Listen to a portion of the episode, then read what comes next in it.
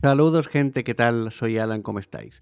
Hoy vamos a hablar de cómics, vamos a hablar de TVOs, vamos a hablar de viñetas y lo vamos a hacer con un invitado que de esto sabe un porrón.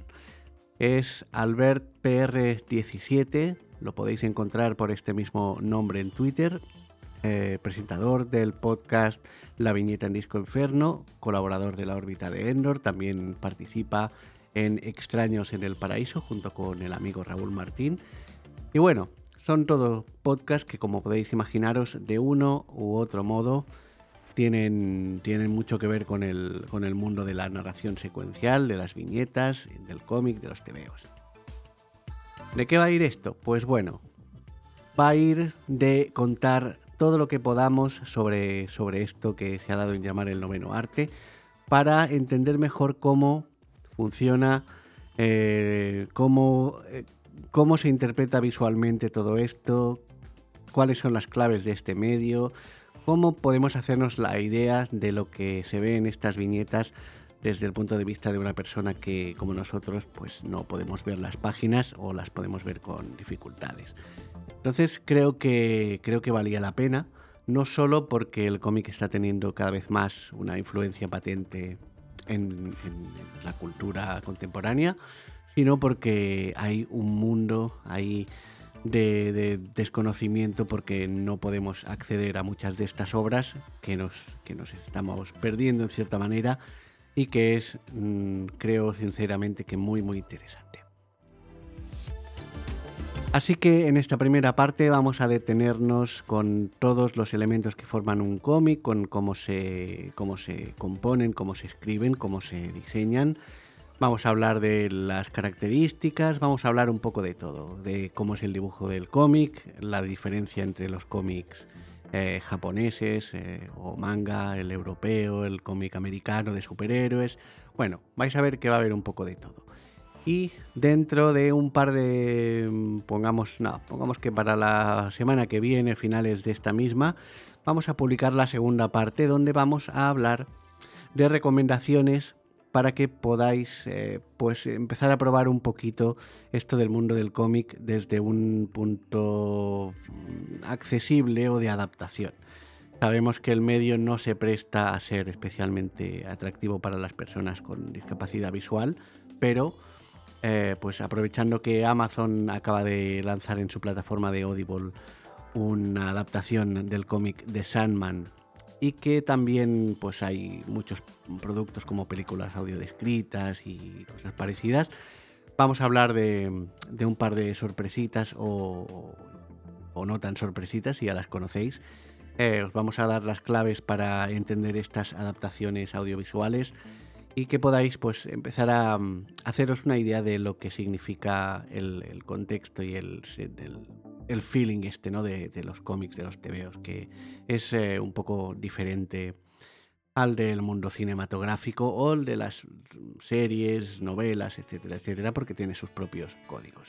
Pero eso será la semana que viene. Hoy nos quedamos con la parte más técnica, eh, técnica que no aburrida, o eso espero yo espero que, vamos, que os lo paséis lo mejor posible, que os sentéis aquí con un café, con una cervecita, con lo que os apetezca, pongáis cómodos y disfrutéis de nuestra compañía. Así que nada más. Empezamos. Doble tap, café para los muy cafeteros. Muy buenas, Albert, ¿qué tal? ¿Cómo estás? ¿Qué, ¿Cómo te está tratando esto de la pandemia y todo eso? Bueno, en, el ámbito personal, pues lo estamos llevando bien, todos los allegados están bien, que ya es mucho. Debo ser la única persona en España que ha podido cambiar de trabajo. Sí, señor. pero, pero no, te voy a engañar, eh, se hace muy largo y muy duro y al menos tenemos estos ratitos, ¿no? Para, para, para distraernos y evadirnos un poco, ¿no? Y yo qué sé, no sé, cuéntame tú si quieres a ver de dónde te viene esto de los tebeos. Pues me viene a mí de, mi padre. Mi padre tenía una bolsa negra de cuero muy grande, tenía un bolsazo, y siempre me intrigó. Y descubrí que dentro estaba una colección de cómics que él había hecho siendo muy joven, de Flash Gordon. Que tu padre era un, era un, era un proto friki. Eh, mi padre era un protofiki y se hizo la colección entera y, ahora la tengo encuadernada y vale un Perú. Es la herencia que voy a dejar a mi hijo. Los, eh, cómics pues, de Flash Gordon. los cómics de Flash Gordon que hasta que yo no tuve edad no los pude leer. Básicamente porque era... Él era muy lector, pero los libros, digamos que iban, iban y salían de casa. Pero aquella colección de cómics tenía un feeling especial para él. Entonces, cuando yo accedí a leer los cómics de Flash Gordon, eh, son maravillosos. Eh, entre otras cosas, porque es un derroche de, imaginación, es un. Eh, era un, modelo de cómic, un modelo de ficción muy aventurero, muy loco, muy de, crear mundos. Es lo que tiene el cómic. El cómic no tiene límite de presupuestos, ¿no? Es imaginación y, y, un dibujante, que en este caso era Alex Raymond, que era quien llevaba la serie dibujante maravilloso. Alex Raymond venía eh, de hacer dibujos para revistas de moda. Por eso las mujeres de Alex Raymond le salían bien, las chicas le salían bien. Le salían muy guapas, le salían unas, unas chicas muy atractivas, pero sobre todo eran unas chicas muy elegantes, siendo un producto como muy de eh, cierto tono picante inocentón. Estamos hablando de cómics de los años 30, ¿no? Se dice, se cuenta, se rumorea que lo de Flash Gordon fue una de las inspiraciones para George Lucas en Star Wars y todo eso, ¿no? Se dice que George Lucas lo que quería hacer era Flash Gordon, pero en, este, en estos temas hay mucha leyenda, no se sabe exactamente, yo no, no diría ciencia cierta que esa historia es 100% real, pero hay mucho de, Flash Gordon en Star Wars, hay mucho de Flash Gordon en una manera de entender la ciencia ficción, digamos, aventurera de por sí. Incluso hay un rastro de Flash Gordon muy tenue en las aventuras de Star Trek. Es una obra muy influyente. Al fin y al cabo, Flash Gordon es una idea loca, pero, que, pero en aquel momento molaba. Y sobre todo, pues claro, eh, tenía una cosa que el cómic los americanos no lo saben hacer muy bien, que es el culebrón. el chico busca chica, se van a casar, pero la secuestra el emperador Ming, eh, la tiene que ir a rescatar y aparece la princesa de turno, que el planeta estaba lleno de princesas y Flash Gordon era un, chico muy guapo, y de él le entran los celos y ya no se quiere casar. Pues eh, todas estas cosas estaban ahí.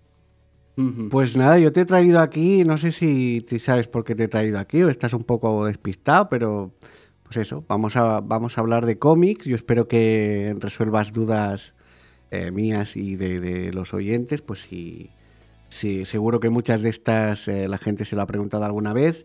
Creo que el cómic es un arte que está más de moda que nunca, como lo demuestran pues, el creciente número de, películas, de series, de dibujos animados, de productos.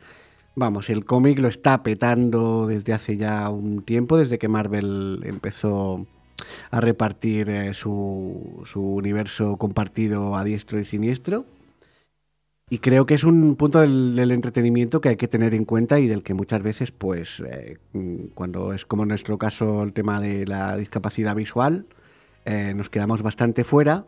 Así que, mm, con tu ayuda, espero que aclaremos muchas cositas de estas del mundo del cómic y de paso haremos pues alguna recomendación para que la gente se pueda, si no meter del todo, porque por su naturaleza, pues como que queda en las antípodas de lo que nos es natural a nosotros, pues sí que puedan eh, meter un poco la patita y probar el agua a ver qué, les parece esto, de, del cómic. Sí, bueno, eh, el, hecho es que ahora mismo vivimos en, una época en que el género de los superhéroes se ha vuelto transmedia. Es decir, hay no tan solo películas, no tan solo series, hay videojuegos, hay cómics de los cómics, que es un, factor muy curioso. Esto también ha ocurrido. Hay cómics de los cómics, eh, hay cómics de las series de cómics, o sea, eh, había la serie, ¿cómo se llama? Green Arrow, Green Arrow de, la CW. El universo CW es muy divertido, es, la adaptación de personajes de DC con poco presupuesto pero mucha energía. El famoso Arrowverso el Arrowverso, pues eh, había un cómic de Green Arrow que no era la serie principal de Green Arrow, era la adaptación de la serie de televisión de Green Arrow. Eh, eh, hay cosas así por el estilo muy locas que, ocurren. Me has, recordado una locura que, leí hace no mucho del cómic de, de Dragon Ball eh, bueno, eh, manga, cómic. Luego entraremos en eso porque también, mira, de paso te voy a preguntar que nos expliques un poco estas diferencias de dibujo que tan marcadas esos estilos, ¿no? Pero Sí, la sí. idea era una cosa así de loca como un cómic que, que se estaba publicando en Japón, eh, que una serie limitada que tuvo bastante éxito, que trataba sobre qué pasaba cuando un chico de instituto se reencarnaba, no sé si tienes la serie de Dragon Ball muy controlada, pero se reencarnaba en Yamcha, que era uno de los mayores perdedores de la Sí. serie de Dragon Ball. Entonces, no, no, no lo conocía, pero. pues el tío se metía, aparecía, desper- se despertaba en el, en el cuerpo de, de- de este personaje con, claro, siendo, habiendo sido un lector, se conocía toda la historia de Dragon Ball. Entonces es como que el tipo iba cambiando los eventos a su favor, porque como ya sabía lo que iba a pasar, Que lo iban a matar, lo iban a hostiar, lo iban a romper. Entonces el tío en lugar de ser perezoso entrenaba y no sé qué. En fin, un locurón bastante divertido, pero vamos, me estoy yendo por las ramas. La, la cosa es que, que, que hay cómics de cómics incluso y novelas sobre cómics también. Hay novelas sobre cómics, o sea. eh, espera, que voy a consultar. Las asombrosas aventuras de Cavalieri Clay, por ejemplo, una, una novela muy sí, buena. ese- esa es una novela sobre. eh, digamos, son trasuntos de y Schuster. Son eh, creadores de los cómics originales de los años 30 que crean un personaje que se llama el escapista. Y, y, bueno, las aventuras de Cavalier y Clay tienen aventuras. Sobre todo el amigo Cavalier. Sí, unas aventuras tremendas. Y, y- y él acaba creando el concepto de lo que se llamó la novela gráfica. Eh. Y cosas así por el estilo. Es, es un, es un muy buen eh, libro. Pero yo tengo uno por aquí que es eh, Muy pronto seré un héroe o algo así por el estilo. ¿no? Que es una novela sobre superhéroes. Es una novela de superhéroes muy divertida. Es una Ah, novela pues no sé cuál donde es. hay unos trasuntos de, de- de- que se enfrentan a un supervillanos. La historia de los supervillanos siempre pierde. Y, el plan morrocotudo que tiene para acabar con los héroes y que le sale como la mierda y acaba entrullado. Es decir, el, el- vamos a, por ir por orden, si te parece, vamos a hacer una introducción a lo más conocido, que es lo que en estos momentos está en, en medios de comunicación y en televisiones, en plataformas y demás. Sí, porque, los cines, porque la, la verdad es que el, el tema del cómic, la gente puede tener a lo mejor un concepto, sobre todo por la época en que estamos, ¿no? Como muy centrado y en Marvel, y vamos a hablar de Mm. Marvel, vamos a hablar de, de DC, porque ahora mismo están en la cresta de la ola y llevan años, ¿no? Este- son las, las Sí, mayores sí. las ligas mayores en cuanto a ventas, en cuanto a seguimiento de los fans, pues están ahí. Pero eh, el concepto del cómic va muchísimo más allá, es algo amplísimo, el TVO de toda la vida eh, tiene un recorrido amplísimo. Y vamos, aquí hay que meter, para que la gente se haga pues una idea de, lo hondo que está en la cultura popular. Mm, Yo recuerdo, por ejemplo, mi primer contacto con el mundo del cómic, aunque yo no supiera que era el mundo del cómic, viene ya de muy pequeño, porque claro, yo estaba entusiasmado con cosas como las, las peliculitas de dibujos de Asterix y Obelix, las adaptaciones que había de, de, lo- de las eh, de Tintín, que eran también en dibujitos, y prácticamente recorrían la colección entera de Tintín, no, no entera, pero en una gran parte. Sí. Eh, Yo qué sé, eh, los picapiedra, eh, cosas que eh, a mí, por ejemplo, siempre me ha encantado toda la, la parafernalia de Snoopy, Charlie Brown y estas cosas. También era una tira, una tira cómica adaptada en, en dibujos. Sí. Eh, Garfield y las aventuras del, del, del dueño, que no recuerdo cómo se llama. en fin, Sí, es, es el pringao que le compra la. el pizza. pringao que le compra Sí. la comida, las lasañas. Entonces, claro, cuando tú empezabas a tirar del hilo y empezabas a ser consciente de que existía esto de los cómics, te dabas cuenta que gran parte del, del bagaje de la cultura popular estaba muy impregnado, ¿no? De- del mundo de los cómics. Y yo creo que es cuando, cuando empieza a llamar la atención. Sí, mira, eh, vamos a hacer un poquito de, de historia del cómic, mm, pero muy sencillito. El cómic, al fin y al cabo, reúne, eh, lo podemos llamar el arte secuencial. ¿Por qué?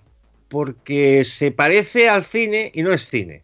Se parece a la fotografía y no es fotografía. Desde luego tiene mucho de artes gráficas, de- ¿cómo se llama? De la ilustración pero es una ilustración que busca la ilusión del movimiento a través de lo que tú como, como lector o espectador aportas. Es decir, un cómic está compuesto de viñetas que son imágenes fijas. De la habilidad de la narración y de la habilidad del dibujante, que es el que lo tiene que plasmar, el, guion que le llega, tú como lector de esas imágenes fijas es a través de, de, tu comprensión de las imágenes y de seguir la historia, tú rellenas los huecos. ¿Vale? Por eso se le llama el arte secuencial. Un buen dibujante puede dibujar bonito, puede dibujar espectacularmente bien, eh, puede hacer las cosas bien, pero en el cómic, sea el cómic de superhéroes, sea el cómic underground, sean los tebeos españoles, que tenemos nuestra propia denominación, el manga, sea, sea en cual sea, tiene que haber esa, eh, esa narración donde tú sin esfuerzo seas capaz de rellenar los huecos de movimiento entre una imagen y otra. ¿De acuerdo?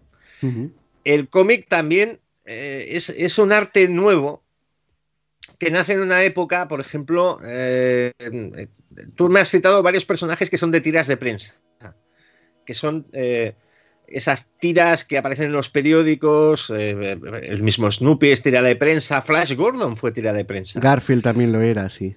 Garfield también lo era. pues esas tiras de prensa y, demás evolucionan en, los cómics y hay una evolución en los cómics al estilo europeo con la línea clara. Tú me has hablado de Tintín, ¿no? En Europa eh, se trabaja en un formato diferente. Está muy influenciado por la capacidad de la industria franco-belga por autosustentarse. En Francia, la industria franco-belga, para ubicarnos, es la responsable de.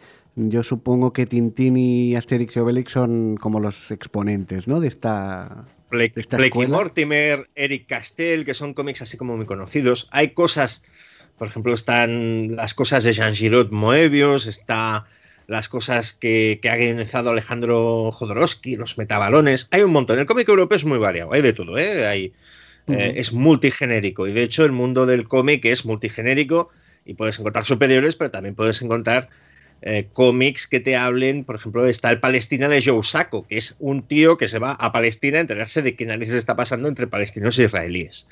Y, es, eh, y ganó un premio, me parece que ganó un Pulitzer, porque era periodismo también. Es decir, es multigenérico. Pero el cómic aparece, eh, va, evolucionando hasta que aparece el formato de vamos a explicar con dibujos historias. Mm, en Estados Unidos, claro, es una cultura nueva, es la cultura más conocida, es la cultura que nos ha traído los superhéroes. En los cómics vienen de una larga tradición el superhéroe, por ejemplo, eh, podríamos decir, ¿cuál es el origen del superhéroe? Es Superman. Es Superman es el primer superhéroe de cómic. Pero Superman tiene antecedentes. Esos antecedentes son bastante sorprendentes. Eh, un superhéroe es alguien que es super, que está dotado de habilidades por encima de lo normal. Personajes dotados con habilidades por encima de lo normal, en el mundo literario los tenemos desde hace muchísimo. Los tenemos desde Aquiles, que era un guerrero de la leche, los tenemos desde Hércules, que era un hijo de un dios. Los tenemos, por ejemplo, yo qué sé, los seriales de Alejandro Dumas, los tres mosqueteros eran la leche, eran, eran espadachines por encima de lo normal. Sherlock Holmes, detective, con una especie de superpoder de la deducción. Eh, tenemos, por ejemplo, Frankenstein de Mary Shelley, que es el origen de la ciencia ficción pues también se cogen cosas de ahí, se cogen leyendas populares. Batman viene de, personajes de la literatura, como diría yo, la literatura de evasión, la literatura pulp. Eh, viene, viene, por ejemplo, es una evolución de la sombra. Es una evolución de, Doc Savage, que habían montones de novelas de Doc Savage, que era el hombre de bronce, el hombre perfecto, el hombre que, que físicamente era perfecto, combatía, sabía de ciencias, sabía de matemáticas o sabía todo, pues todos esos antecedentes cristalizan cuando aparece un canal que son los comic books americanos y unos chavales se inventan a Superman. Superman eh, es una especie de proyección de unos chavales de origen judío que sus padres habían venido de fuera de Estados Unidos, eran hijos de inmigrantes, eh, vivían en una época que eran los años 30 muy mala. Eh, o sea, era gente que, que, creó un personaje que en realidad cuando aparece Superman es un luchador social. Es alguien con un gran poder pero que detenía a gángsters y políticos corruptos en los primeros números. Es decir, es una proyección de, hostia, me gustaría que hubiera alguien que arreglara el mundo un poco. pues ese es Superman. Pues bueno, eh, eso es el origen del cómic de superhéroes, que por cierto, Antonio Monfort, de un compañero, ha sacado un libro que está muy bien, que se llama Secret Origins, donde explica todo esto, con mucho más orden y, mayor claridad todavía. Ese es el origen del, mundo de los superhéroes. Y eh, con el paso de los años, los superhéroes han añadido cosas que también están en nuestra cultura habitual. Y una de las cosas que nosotros no sabemos, pero que nos encanta a todos, son los culebrones. una buena historia de superhéroes, aparte de, tener aquello de ser un héroe, ser íntegro y hacer las cosas bien, normalmente los superhéroes son así, pues reúne aquello de mm, chico superpoderoso con identidad secreta que tiene novia periodista que anda loca por saber quién es el, héroe de la ciudad y resulta que es su novio y ella no lo sabe. y cosas así por el estilo. Exacto. Muchas historias de Superman. Hubo un momento en que hacia los años 50, se, estaba mal visto que los chavales leyeran cómics porque una editorial llamada EC había sacado cómics de terror, que era lo que vendía en aquellos momentos. Eh, También otra evolución natural de, lo que venía siendo la literatura pulp de consumo rápido de la época, que eran las revistas estas tipo, pues, eh, em, Amazing Tales, y no recuerdo cómo se llamaban. Bueno, donde empezó. Historias de la cripta. Exacto, donde empezaron a publicar autores mm, que hoy se consideran totalmente canónicos del género, como Lovecraft eh, y, toda, y toda la caterva esta de gente que, bueno. Cuando empezaron ni de, ni, ni de coñas esperaba que esta gente publicara libros. O sea, era gente que mandaba relatitos cortos a revistas de que hoy serían de, no sé, de, menos de un euro de, de, valor, o sea que... Sí, sí, sí, y, de hecho eh, es que eran cómics de emociones fuertes, eh, de gente con hachas y cosas así por el estilo, entonces apareció un, espabilado llamado Frederick Wertham. Frederick Wertham dijo que los cómics eran malos porque volvían locos a los niños. y se creó algo que se llamó el Comics Code, el código de los cómics, que se aplicaban a sí mismas las editoriales. Eh, ¿Qué trajo? Pues que desaparecieron los cómics de DC, desaparecieron los monstruos, desaparecieron los asesinos, desaparecieron las historias de terror y los cómics de superhéroes se volvieron profundamente imbéciles. Entonces, eran cómics de super tontos. Eran cómics de super tontos, ¿no? Es el Batman que tenía el repelente de tiburones que salió en aquella famosa película y demás. Eh, todo eso el, Batman de, hablamos del Batman de Adam West, el, el, Batman clásico Batman de, la serie de no voy a cantar la cancioncita, estaba a punto, pero me niego. La gente que se la, Exactamente.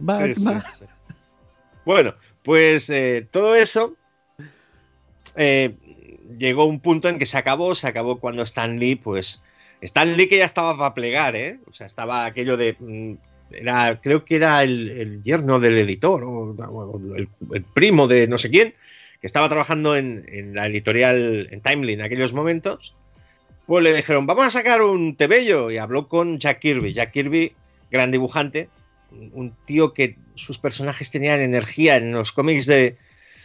Los cómics de Jack Kirby es como escuchar rock duro.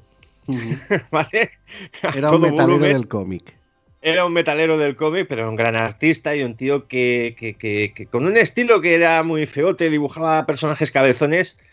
Eh, eh, todo estaba vivo, todo era maravilloso, todo era guau, todo eh, tenía ideas geniales. Pues Stan Lee crea los Cuatro Fantásticos, crea la idea de Marvel, la editorial se convierte en Marvel y empieza a hablar, los cómics empiezan a hablar un lenguaje mucho más adulto. Y a partir de ahí, los cómics de superhéroes pues, reúnen pues, el culebrón las aventuras, los puñetazos, las sorpresas, los giros, las interpretaciones políticas, eh, eh, la ciencia ficción hard, eh, hay magos, hay seres galácticos y hay seres universales que son constantes de la vida. O sea, hay personajes como, por ejemplo, la eternidad, que es un señor. Porque, porque aquí, aquí antes de antes de seguir, em, bueno, eh, que se nos acumulan los temas, la gente que se ponga cómoda porque veo que aquí va a haber tela que cortar. Pero eh, más allá de, de, cómo empiezan y tal, aquí hay una constante también que muy pronto se convertirá en omnipresente en, en todo el mundo cómic, es decir, el universo compartido. Sí. Pero en el mundo de los cómics, eh, sí, se crean universos, las editoriales dicen, bueno, tenemos un listado de personajes, podemos hacer que convivan y que, creen grandes aventuras, e incluso que cada una de las colecciones de cada personaje pues estén eh, vinculadas durante X tiempo a un evento que eh, afecta a, este mundo donde ellos viven. Eso se le llama un crossover. ¿De acuerdo? Eh, afecta mucho a las continuidades de las colecciones. Tú puedes estar leyendo una colección que es muy interesante sobre, yo qué sé, el pobre Daredevil, que es, es, es un superhéroe, digamos, poco poderoso, que es un abogado invidente, que tiene los casos por la mañana y por la noche pelea contra ninjas y que siempre le matan a la novia, al pobre hombre, y de repente, yo qué sé, pues se, abre un portal y te llega Thanos. Thanos, el destructor, el, tío que quiere acabar con la vida porque está enamorado de la muerte, que es un personaje Marvel, la muerte también. En, los cómics es un poco diferente. Y claro, este señor lo que se dedica es a, a hostear a gente en callejones, ¿vale? Entonces se encuentra con los sicarios de Thanos y dice, pues esto, no es mi liga, esto es la cosa de los Vengadores. Estos pueden conmigo, ¿no? Que no, que yo, no, no, si él se apaña y puede con todo el mundo, ¿no? Pero es aquello de decir, yo tengo otra faena. yo estoy deteniendo a traficantes de droga, no me, no me jodas, tío. Claro. Andate a otro, ¿no? Pero bueno, eh, sí que es cierto que el concepto de universo para gente que es eh, ajena al mundo cómic, estamos hablando mucho de superhéroes, ¿eh? el, tema del universo compartido es muy lioso para gente que es ajena.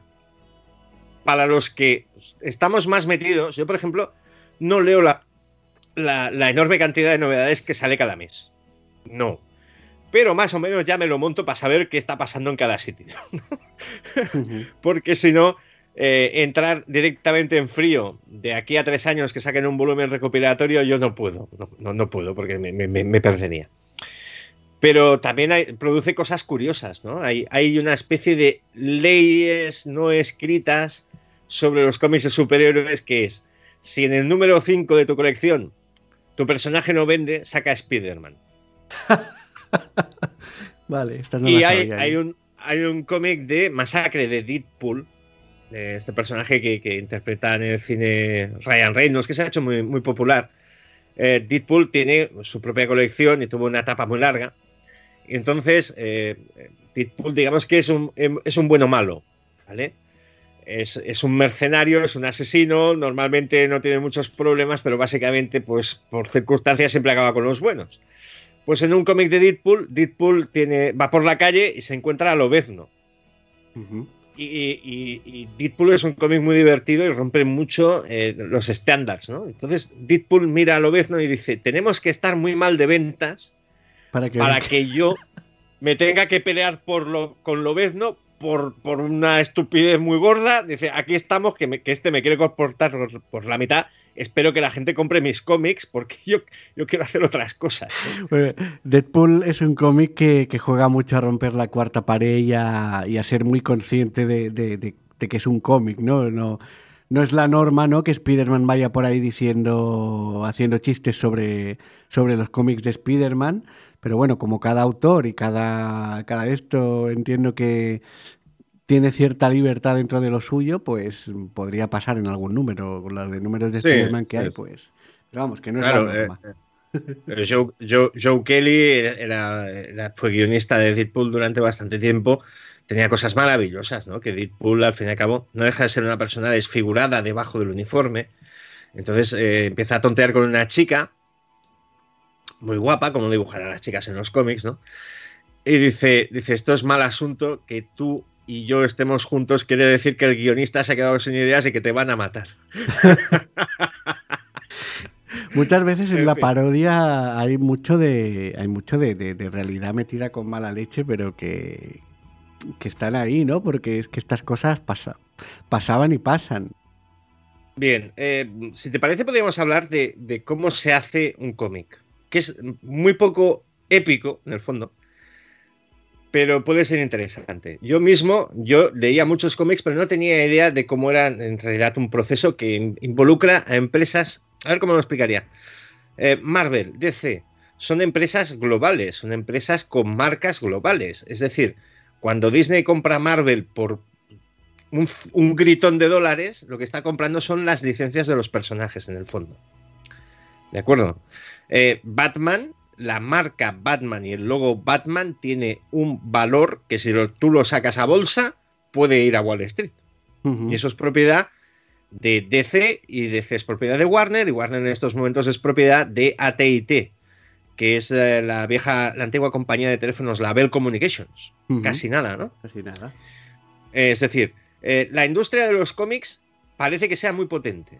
Y hubo una época en que los cómics, por ejemplo, Superman era un grandísimo éxito de ventas y se picaban, eh, se producían, perdón, eh, picar, de, prensar, de, imprimir, yo qué sé, pues igual un millón de ejemplares, tranquilamente. O sea, no, no, no, la, cosa que se distribuía era baratísima, era cultura de usar y tirar, también hay que decirlo, fenómeno del coleccionismo. Pero en cantidades ingentes. Cantidades ingentes eh, los cómics eh, tenían tiradas como tenían los periódicos. ¿De acuerdo? Eh, o más, vete a saber.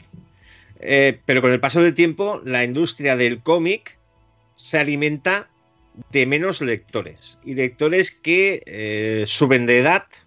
Los cómics de superhéroes eran una diversión infantil hasta que dejaron de serlo.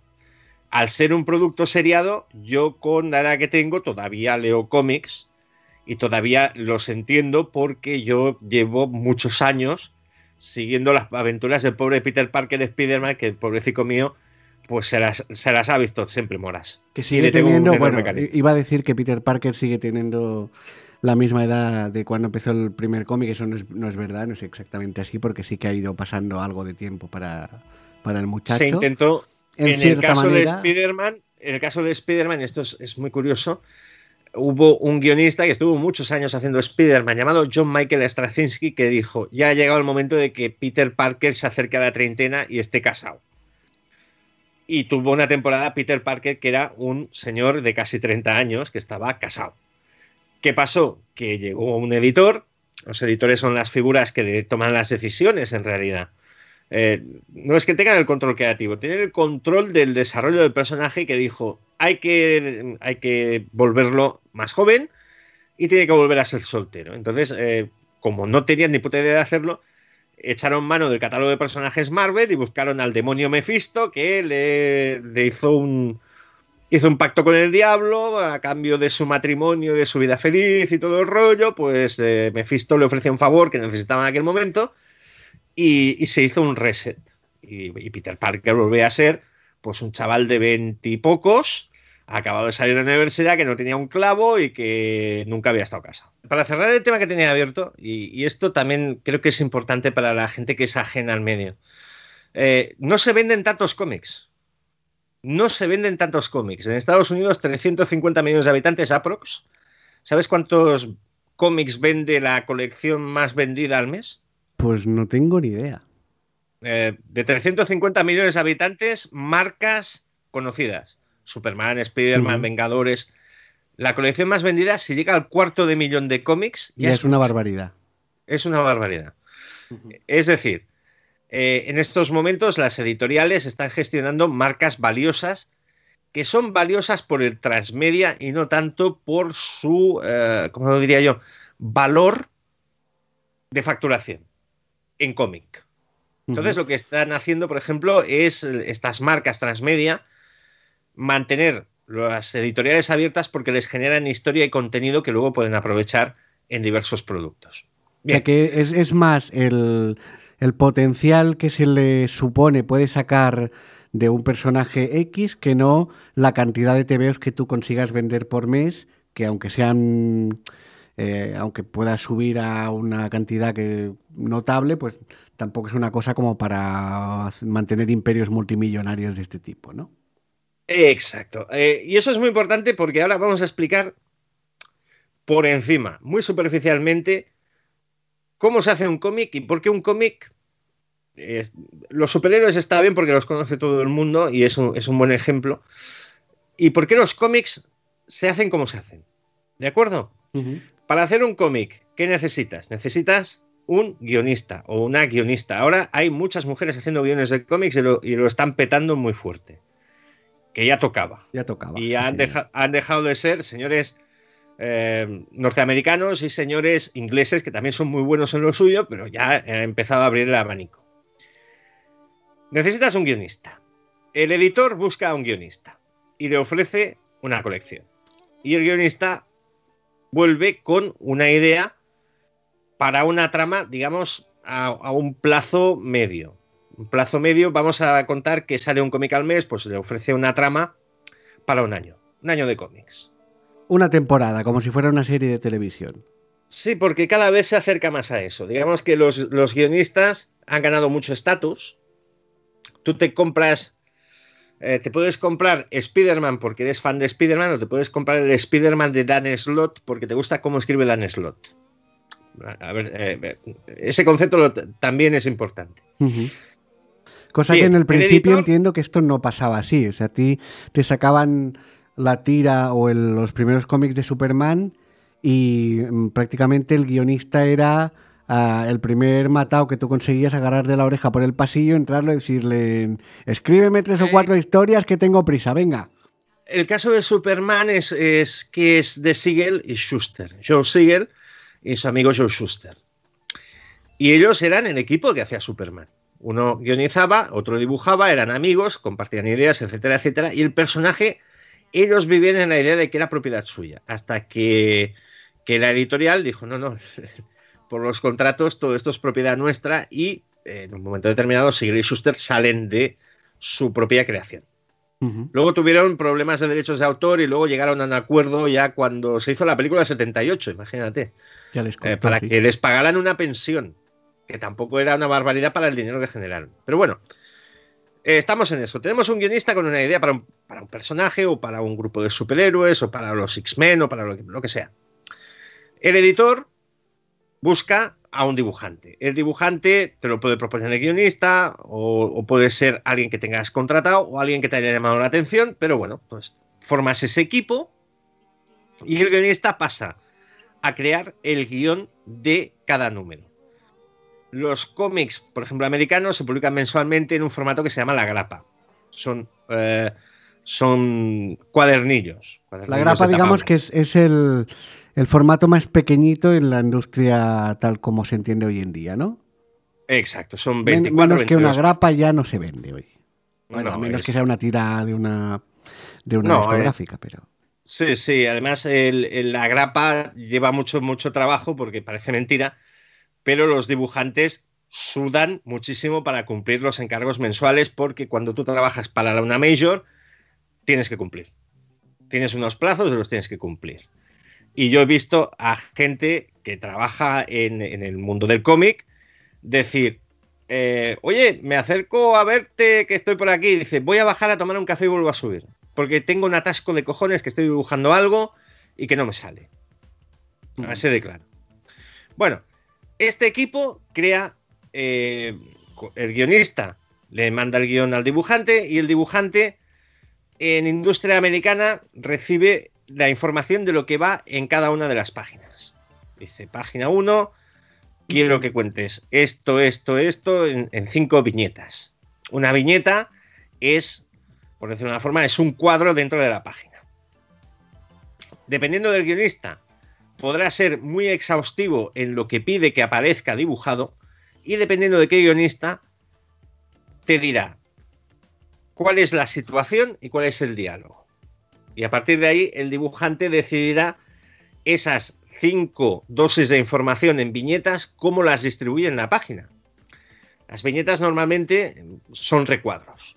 Pueden ser cuadrados, pueden ser horizontales, pueden ser alargados, pueden ser más estrechos, pero el dibujante es el que compone la página. Entonces puede decir, bueno, en vez de hacer cinco viñetas, puedo hacer tres puedo hacer dos, puedo hacer una sola y suministrar toda esta información que debe aparecer en esta página a, mi manera. O sea, para entendernos, eh, antes de seguir con el tema de las viñetas, una página contiene X viñetas, que es un poco, si el cómic, eh, el, comic book es el, la unidad más pequeña, pues dentro de, de, este número, lo más pequeño que hay es una viñeta, que es una imagen fija que representa algo, vale. Esta viñeta puede ser desde una splash page, que es una página donde es una, una viñeta entera, hasta, eh, pues, mm, no sé, iba a decir infinitas, pero bueno, lo que le apetezca hacer al dibujante, ¿no? Entonces, estas viñetas, ¿cómo, ¿cómo, están representadas en la página? Ya que has dicho que son suelen ser rectangulares y tal y cual. Pero eh, ¿tienen un marco, no tienen un marco? Eh, ¿Van Eso, depende del tipo. Habitual, habitualmente son recuadradas. Lo que pasa es que la capacidad en estos momentos para, mm, para imprimir sobre todo las cosas, o sea, la calidad de la impresión, el papel y demás, eh, les permite a los dibujantes, eh, si no es necesario o no le apetecen, no tienen por qué recuadrarla. Eh, tienen una cierta libertad, pero digamos lo básico. Sí, lo habitual, digamos, en lo habitual sería estos cuadros recuadrados de arriba abajo y de izquierda a derecha. Vale, y su número eh, no tiene por qué ser fijo a lo largo de, del número. O sea que eh, el dibujante, si considera que en una página con, le va bien montar una composición de tres, pues pone tres. Y si le apetece contar algo de otra forma, pues pone una cuadrícula de, de, tres filas de, yo qué sé, de dos por cuatro, por decir algo. Exacto. Entonces, el dibujante lo que hace es abocetar, es decir, no hace el dibujo acabado.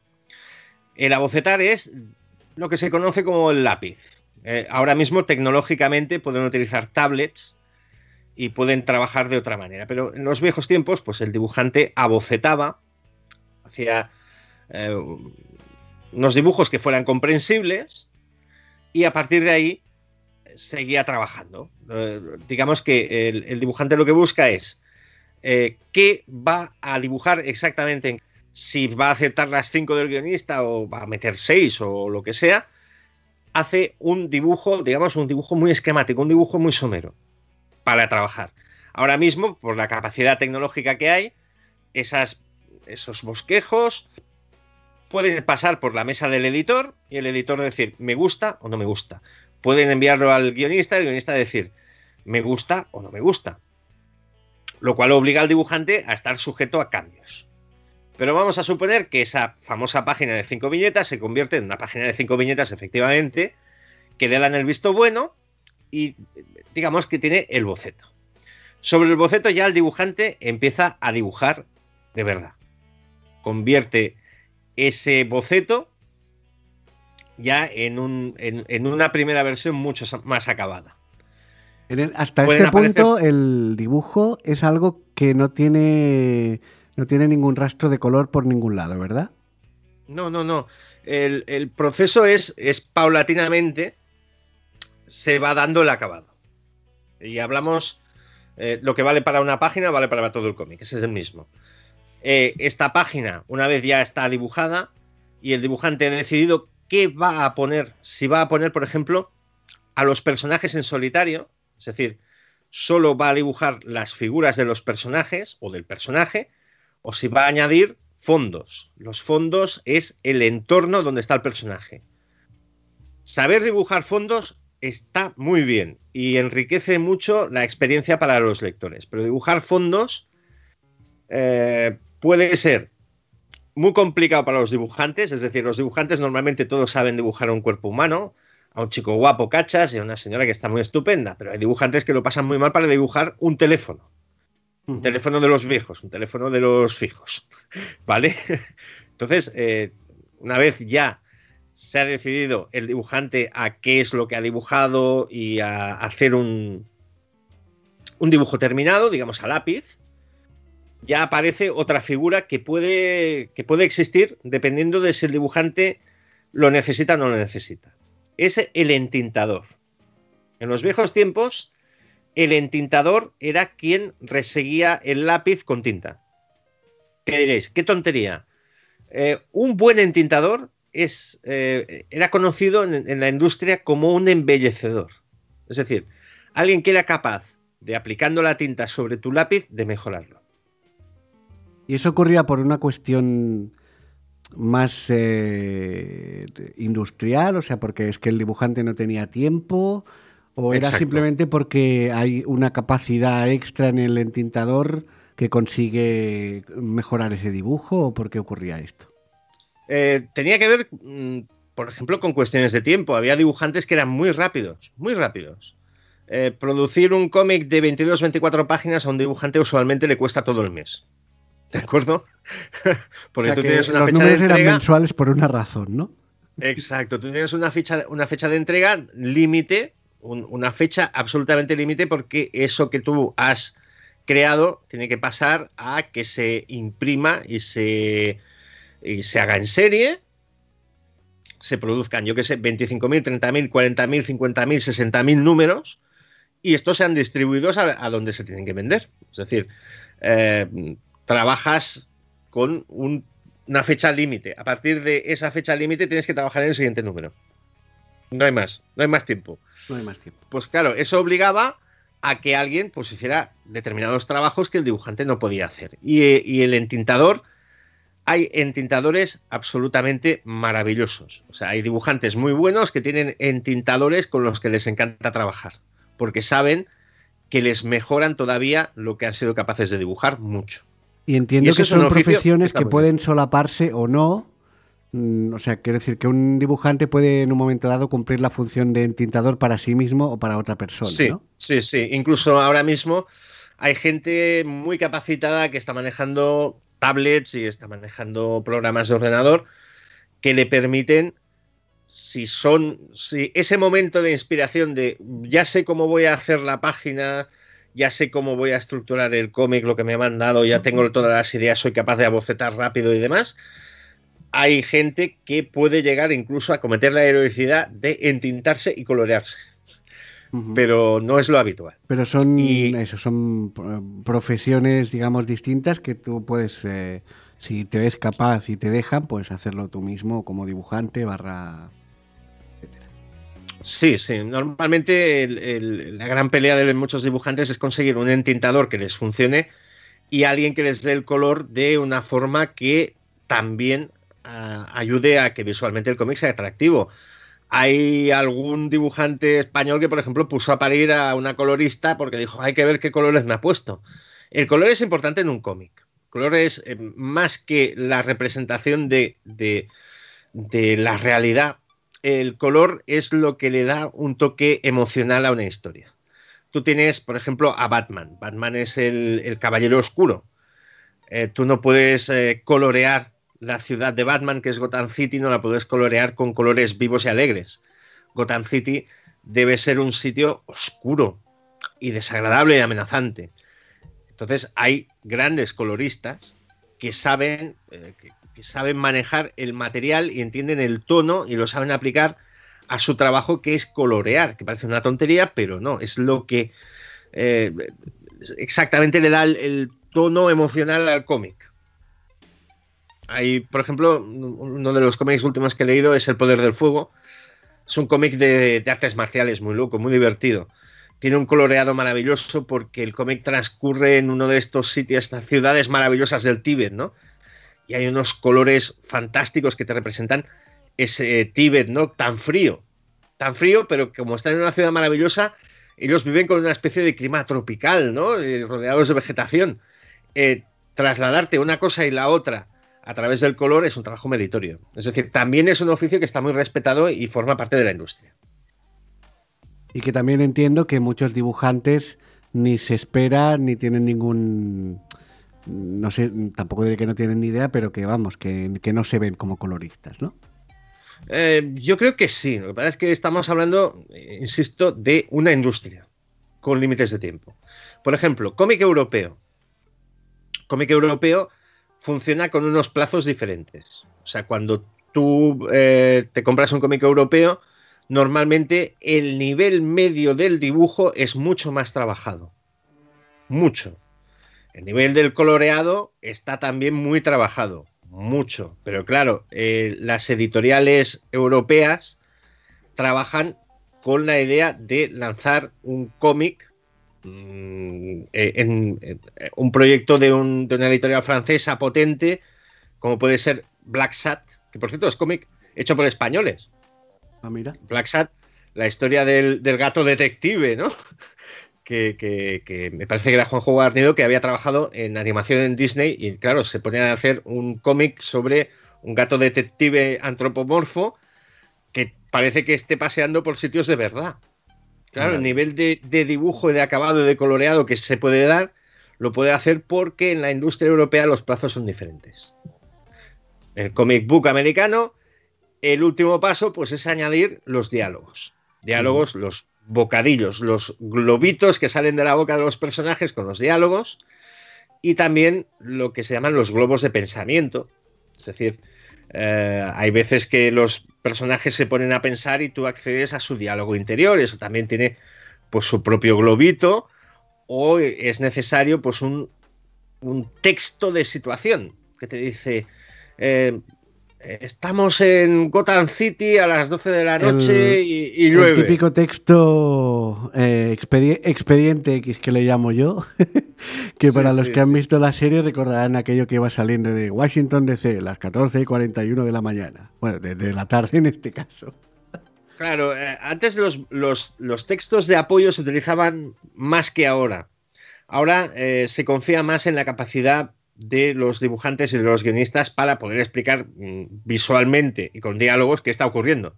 Habían textos de apoyo que eran redundantes. Tú veías a Loberno girarse y, ponerse a la defensiva porque le atacaban y te decían, de repente Loberno se gira porque está siendo atacado. Y dices, bueno, me estás explicando lo que estoy viendo.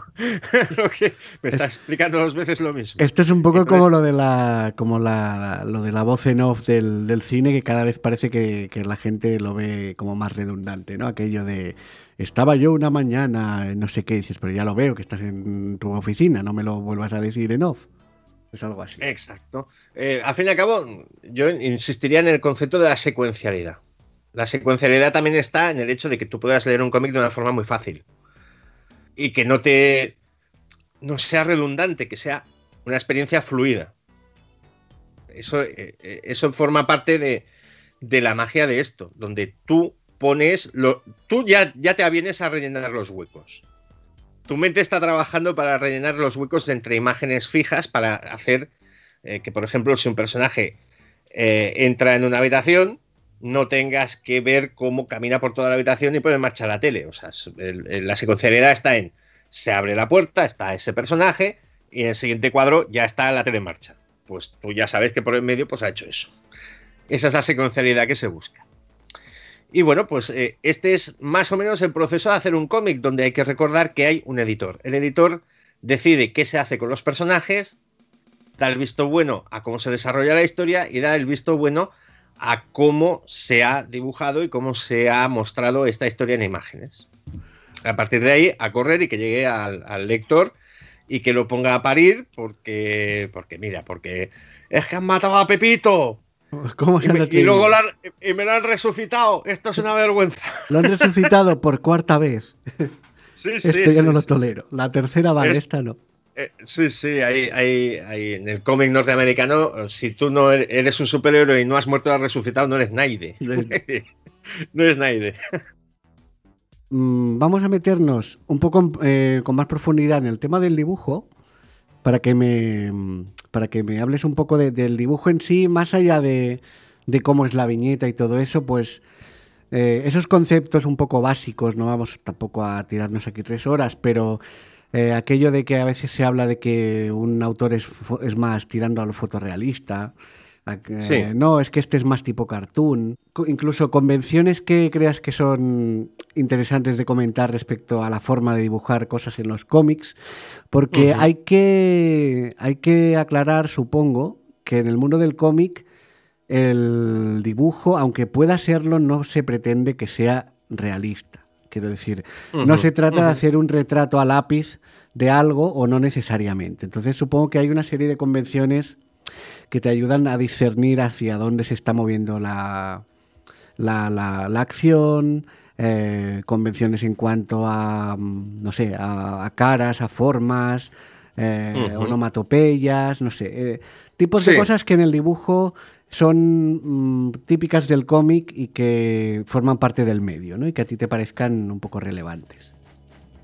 Bueno, y, de ahí, perdona, y de ahí ya, si quieres hablar, mm, podemos meter un poco, pues eso, de eh, el mundo del manga, en qué se diferencia tanto del, del occidental, o cómo distingues tú un cómic europeo a simple vista de un cómic americano de superhéroes, bueno, un poco, un poco por ahí.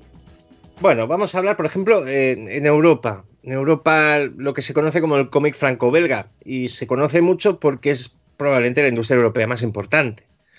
El cómic franco-belga abogó, digamos, la convención es la línea clara. ¿Cómo te lo diría? La línea clara es, eh, es una manera de dibujar como muy, mm, muy amable. Tú puedes hacer personajes que no sean exactamente realistas, pero busca que, los entornos sí que lo sean o que lo recuerden. Si, si, tomamos el ejemplo de Tintín, es la línea clara definitiva. En Tintín, cuando se subía a un coche, el coche era muy realista. Y Tintín no es un personaje tan realista. Eh, en Europa se trabaja mm, con, una idea visualmente como muy mm, trabajada, muy... Eh, muy descriptiva. O sea, hay cómics europeos, yo recuerdo, Érase una vez en Francia, que es una historia muy interesante acerca de, un personaje que existió y que era colaborador de los nazis en la ocupación, pero que también colaboraba con, la resistencia y demás. Tú veías que el personaje era un poco caricaturesco, pero el París en el que se movía era fotorrealista a máximo porque decías, yo podría tomarme un café allí, en, en aquella esquina y al final o sea, el realismo, para entendernos, significa que si, si Tintín, por ejemplo, existiera en la vida real, sería una persona. Tintín no podría ser una persona normal porque las proporciones no dan. Y, sí, Tintín sería como muy redondeado, muy tubular, para entendernos. Y en cambio, el, el castillote donde vive Tintín eh, si lo pudieras reproducir, pues sería un sitio maravilloso para vivir y, y podrías pasearte por ahí dentro sin problema. Exacto, sin problema. Y lo mismo con, con, otros personajes, eh, pues no sé, ¿no? no sé ahora mismo Asterix y Obelix cómo están dibujados o no, pero eh, da igual, el superhéroe que sea o el cómic que sea, los que son realistas podrían ser una persona que tú te cruces por la calle y los que no, pues ahí te puedes encontrar ya en ese saco un poco de todo, ¿no? Pero digamos desde la desproporción más flagrante hasta lo que sea. Asterix, por ejemplo, el dibujante de, de Asterix, eh, Uderzo, creo que era, eh, decía que él se había inventado la aldea donde viven los galos rodeados por el ejército romano, se había inventado que las casas eran de piedra y los techos eran de paja y madera. Y una vez se encontró con un arqueólogo y le dijo, la he cagado mucho. dice, no te creas, podría ser perfectamente. ¿Por qué no? en cambio, cuando. podría ser, podría ser. Pero en cambio, cuando dibujaba, por ejemplo, Roma, el villano amable de Asterix y Obelix, viene a ser Julio César en muchos números, te dibujaba una Roma que era increíble. Mm. Una Roma perfecta, una Roma maravillosa de mármol. Eh, dices, ostras, qué Roma más bonita y qué bien dibujado está. Es decir, esa es la apuesta, digamos, europea de lo que puedes llegar a encontrar mm, normalmente. Eh, hay línea clara, también hay cómics realistas y tal, pero lo más conocido es esta opción de la línea clara. Nos vamos a Estados Unidos con el dibujo de superhéroes. Aquí hay mucha variedad de estilos porque, por ejemplo, hay dibujantes que tienen su estilo propio y tienen sus fans. Es decir, hay un señor que es Mike Aldred que tira un poquito a hacer las cosas a la europea según cómo que queda extraño en un cómic de superhéroes, pero a él le funciona y es su estilo. Pero hay dibujantes que son muy famosos, que han marcado el género. Por ejemplo, Neil Adams. Neil Adams eh, se hizo famoso por remodelar Batman y convertirlo en el superhéroe oscuro y quitarlo de las tonterías. Neil Adams es un gran dibujante de, gente que está crispada y en tensión, que es muy expresiva, que tiene caras desencajadas, que tú, tú ves a los personajes de Neil Adams vivir actuar muy fuerte. Y, lo conseguía a través pues, de, la expresión corporal, los gestos y todas estas cosas.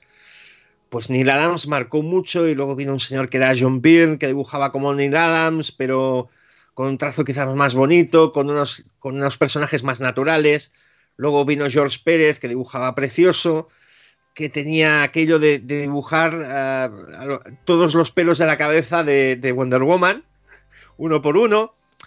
En fin, que se busca una especie de, que, de, cierto realismo en las proporciones y cierto realismo hasta donde se pueda en entornos. Claro, tú estás hablando de superhéroes que igual están en civilizaciones extraterrestres con máquinas maravillosas. Pero la figura, el prototipo, es buscar unas figuras que sean un poco más realistas y proporcionadas. Esa es la idea. En cambio, en la industria japonesa, el, manga anime ya tiene otras claves. También, como en todo, ¿eh? en el cómic europeo, en el cómic norteamericano. No todos son superiores en cómic norteamericano. No, estamos generalizando, pues porque si no esto, el, podcast este daría, podríamos montar una serie entera de, de yo no sé cuánto, pero generalizamos y entendemos que no pues, se puede abarcar todo. Exacto. Pues el, en Japón hay una industria muy potente que es la industria del manga. Y el manga produce absolutamente de todo. Desde pornografía a manga infantil. Hay multitud de estilos y multitud de géneros.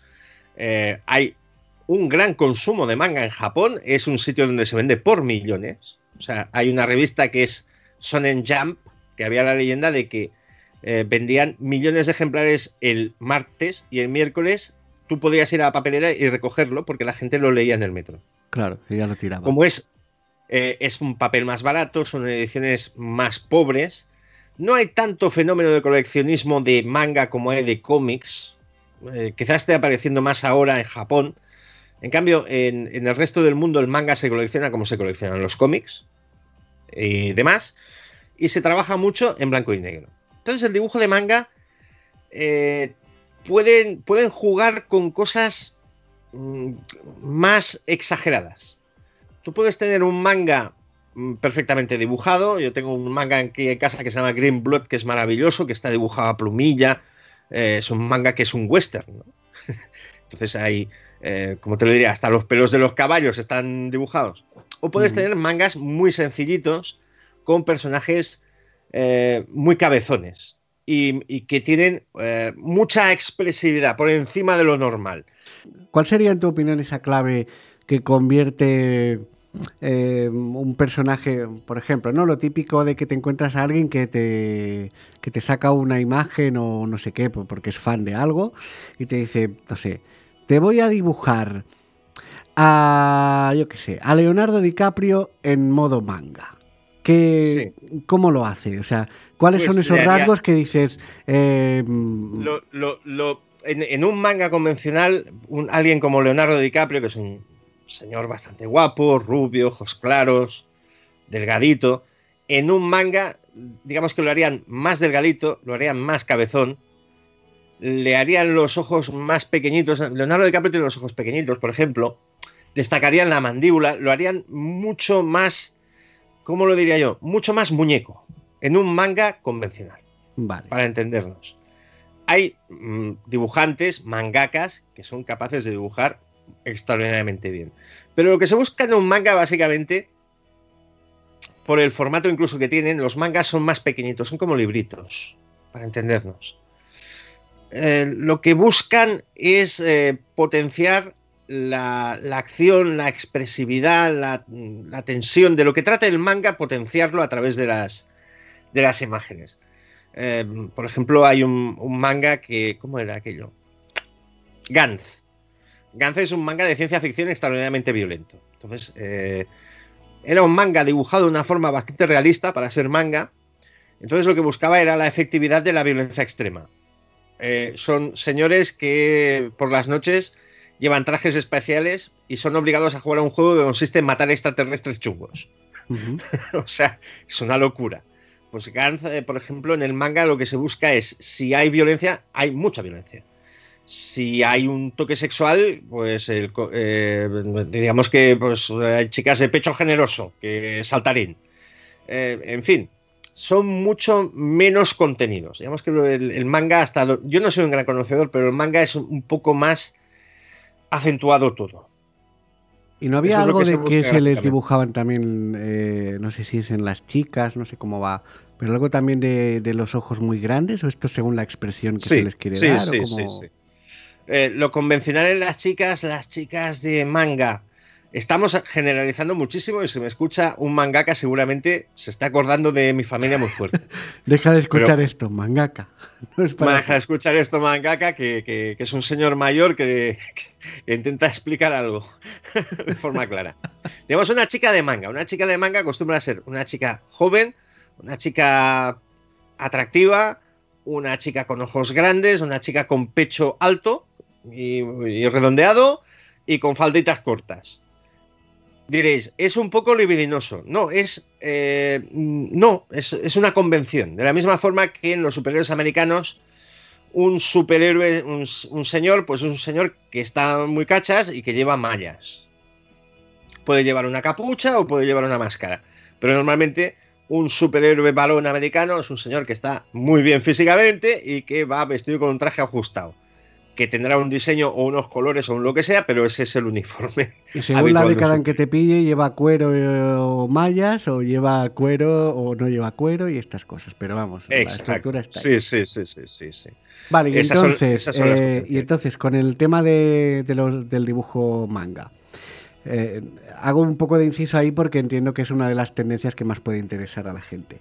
Eh, en cuanto a las proporciones y eso, más o menos la, la regla general es que es tirando a realista, por ejemplo, un más allá de, lo obvio, ¿no? Un, Son Goku de la vida podría, podría ser un señor medianamente existente, quizás salvo el pelo. A ver, o, le faltarían tres cuartos de, pierna para poder ser una persona normal, o cómo iría esto? El Dragon Ball, por ejemplo, el Goku, el Goku niño, el Goku niño prácticamente son dos pelotas.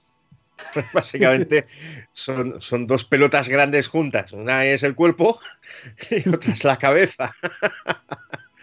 o, por ejemplo, eh, otro manga famoso, Shin-Chan. Exacto. El niño Shin-Chan, eh, la autora murió no, la autora de Shin-Chan murió. Murió la de Ranma, perdón. Eh, pues el niño Shin-Chan es un dibujo muy simple, muy esquemático, es prácticamente el, eh, bueno, la cuestión es Shin Chan, el niño Shin-Chan, el niño terremoto, pues es una pelota sobre un cuadrado. Ese es el esquemáticamente, ese, es Shin-Chan. Eh, si, tuviéramos que, hacer su silueta y recortarla, ¿no? Pues yo pondría un cuadradico con una pelota arriba. Ese es Shin-Chan. Pero insisto, el manga es multi, es probablemente mm, es el manga es la conjunción de todo lo americano, todo lo europeo, todo lo independiente, todo lo underground, todo, todo, todo, todo, todo pasado por el turmix de la cultura japonesa, con lo cual hay mangas absolutamente de todo, de todos los estilos. O sea, estamos hablando de, estamos reduciendo mucho el campo a lo que es más conocido. ¿eh? Sí, por eso quería yo insistir en, en que en que se trataba de, hacer un poco el estereotipo, ¿no? Por eso, el estereotipo del cómic de superhéroes que todo el mundo puede identificar, mi, mi abuela incluso, que no ha leído un Batman en su vida, pues mmm, dirá, un TVO de esos de superhéroes. Pues eso es lo que se imagina, ¿no? Cuando se, cuando se habla de, esto. Exacto. O sea, en líneas, en líneas generales estamos haciendo lo que los americanos llaman el 101, el 101, el, el, el acceso. Y bueno, pues hay dentro del mundo multigenérico de los cómics, pues por ejemplo hay el, lo que se llama el, underground, que es un dibujo underground, eh, habla de todo. Pero por ejemplo yo recuerdo haber leído El odio, El odio es un dibujo que no tiene nada que ver con el realismo, es un dibujo hasta satírico, ¿no? Que busca que los personajes sean como muy, muy sencillos y muy feotes. Y, el cómic se llama El odio, pues muy odiosos también, ¿no? Esto podría ser un, por poner un símil televisivo y que a la gente le suene, podría ser un, por ejemplo, Los Simpson, por decir algo, no. Sí, se acercaría un poquito. La estética de Los Simpson, eh, la estética de Los Simpson es muy particular. Eh, pero el, underground que yo he leído eh, es más feísta que los Simpson. Vale. Por decirlo de una forma. Vale, ¿y el famoso dibujo cartoon? Bien, el, dibujo cartoon, incluso el manga está influenciado por, el padre del manga, es un señor que es Osamu Tezuka, que dibujó miles de páginas durante bastante tiempo y, y creó cosas como Astro Boy y, La Princesa Caballero y no sé qué más. O sea, Tezuka es inabarcable. Y Tezuka, él admitía que él había sido muy influenciado por cosas de los dibujos animados americanos, por Disney, por ejemplo. Entonces, eh, el cartoon... Disney, Ana Barbera y estas cosas, ¿no? Exacto, el cartoon, el estilo cartoon parte de lo que entendemos como los dibujos animados. Mm, el cartoon es, es eh, dentro de, mantener una proporción, es ese toque como de simplificar. De, darle ese toquecito de igual lo que has hecho tú, unos ojos muy, grandes, una proporción física como muy irreal, como muy juguetón, como, como un toque infantil, eso sería el cartoon, el toque cartoon famoso, que está muy vinculado eh, a, la estética de dibujos animados. Un dibujante con un toque cartoon era Darwin Cook, que en cambio era un grandísimo dibujante de, de, superhéroes en lo que le diera la gana, pero tenía ese toque como de dibujo animado, como de, de realidad, de huir de una forma artística del realismo o de la apariencia del realismo. Digamos que, por ejemplo, si, un, si algo en estilo cartoon se pasara a la realidad, pues te encontrarías serios problemas físicos en cuanto a que, yo qué sé, pues los objetos no funcionarían, porque no la proporción no daría para que cumplieran la función de la herramienta. Exacto. Eh, que quedan bien dibujados en la página, pero que no son funcionales realmente en la vida real. Exacto. Tú te encontrarías, eh, por ejemplo, eh, Darwin Cook hizo una cosa que se llamaba The New Frontier que es eh, La Nueva Frontera, es una especie de origen de los superhéroes de DC. O de, cuando ya hay superhéroes, hay un universo de superhéroes, pues la primera aventura que viven juntos. Y él dibujaba una Wonder Woman grande, musculosa, redondeada, con, con carapán, que a, su estilo era una mujer muy atractiva dentro de este estilo irreal. Entonces, eh, si tú tuvieras que hacer una adaptación de la Wonder Woman de Darren, de Darren Cook, pues te tendrías que ir a Gina Carano, la, famosa Gina Carano, la actriz esta que, la ha tenido problemas La que ya no va a protagonizar una serie nunca más, pobre señora. Exacto. Pues sería Gina Carano, pero no te valen las proporciones de Gina Carano porque la Wonder Woman de Darwin Cook es más. es más todo. Más todo, vale. es más todo. Y estamos hablando, pues Gina Carano es una señora que delgadita no está, que es una señora fuerte, es una señora que es como un árbol, pues no, te valdría para ello. vale, vale, vale. No, hay, hay, absolutamente de todo. Y normalmente eh, los dibujantes y las dibujantes pues tienen su propio estilo. y, normalmente se intenta, ellos en lo que desarrollan, intentan encontrar las historias o crear las historias que se adaptan a él.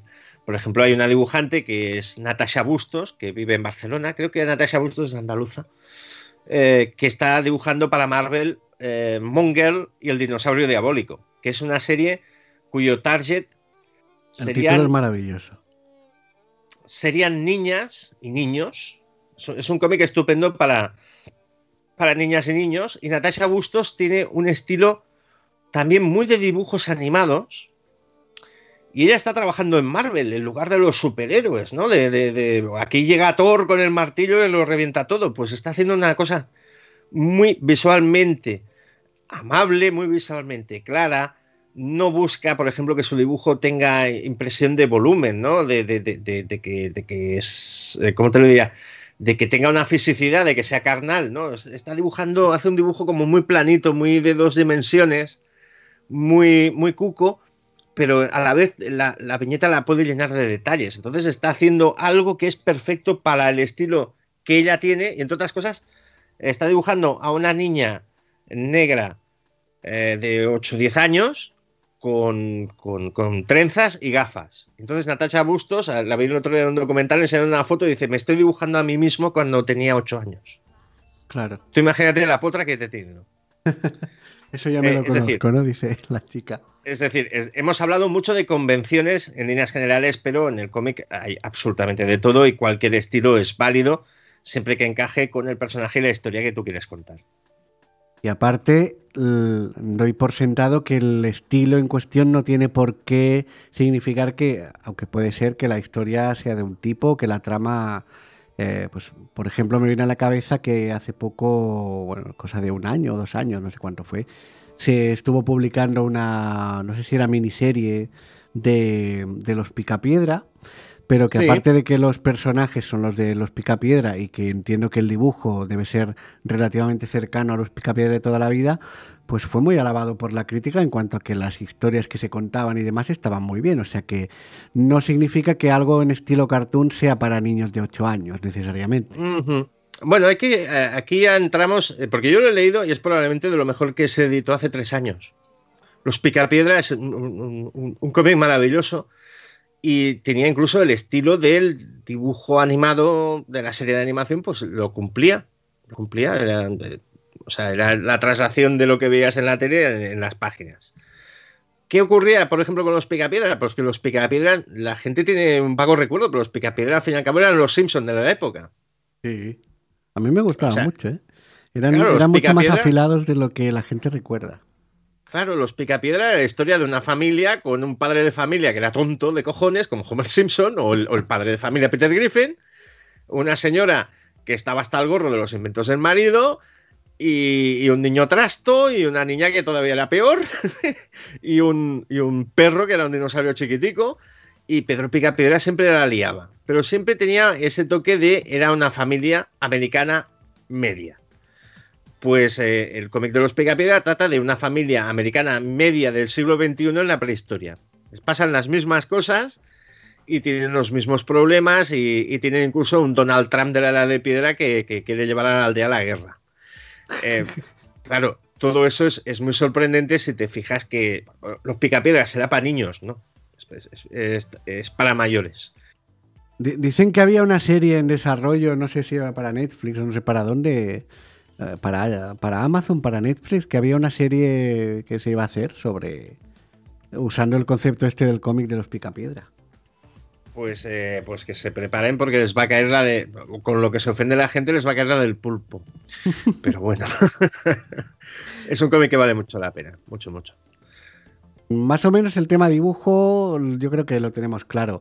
Me gustaría hablar un poco más de, los diálogos antes de meternos ya con la secuencialidad un poquillo más, que ya, ya vamos teniendo bastante perfilado de qué va todo esto, eh, porque me parece muy interesante no solo que nos cuentes el tema de los bocadillos, esto es un poco más en profundidad, eh, cómo se lee, cómo, interpretas tú qué dice quién, todo eso. Y algo que me llama mucho la atención es el tema de la figura del, a ver si lo diré bien, el letrerista puede ser. Sí, sí, sí. Que es, em, puede parecer curioso, ¿no? Pero hay una figura de, una persona, una señora o un señor, que se dedica mm, a poner el texto que va dentro del bocadillo de esos diálogos. A poner, quiero decir, a escribirlo, porque no es coger Word o coger el programa y escribir con teclado, sino que las teclas, eh, o sea, las letras del diálogo se tienen que dibujar. O entiendo que la mayoría de cómics se, se hace así, ¿no? La mayoría, antes se hacía más, antes se hacía más, pero sí que se utiliza una tipografía para los cómics que no es habitual. Entonces, el, letrerista tiene, eh, tiene un encargo dificiliño, porque al fin y al cabo el dibujante lo que dibuja son las imágenes, eh, las figuras, eh, lo que hemos dicho que eran los fondos, las explosiones, los rayos, los truenos, las centellas y todo esto, pero por en medio tiene que haber el diálogo, sobre todo eh, si, si, si, el guionista te lo pone porque lo necesitas. Entonces, claro, esa persona tiene que poner el bocadillo, que es como una especie de globito que sale de la boca del personaje de turno, sin estropear el dibujo. Ahí cuentan mucho los diálogos en los cómics y tal, la gente no puede soltar enormes parrafadas. No, porque no caben. Entonces, eh, los diálogos en los cómics acostumbran a ser muy directos. La frase más famosa del cómic americano es: Un gran poder conlleva una gran responsabilidad. Seguida de Soy Batman, ¿no? No, seguida de eh, Peter Parker diciendo: La he cagado. Es, la frase de Spider-Man. Es la frase que le dice el tío Ben a Spider-Man antes de que el tío Ben muera porque un atracador que no ha detenido a Spider-Man se lo ha cargado. Un gran poder conlleva una responsabilidad. Es que es una gran frase, está llena de sentido, pero es sintética porque la tienes que meter en ese globito dentro de esa viñeta donde hay más cosas. Y que a su vez no tienes normalmente la página entera para, para, ese, para ese dibujo. O sea que igual hay cuatro viñetas más en la misma página y tiene que caber todo, ¿no?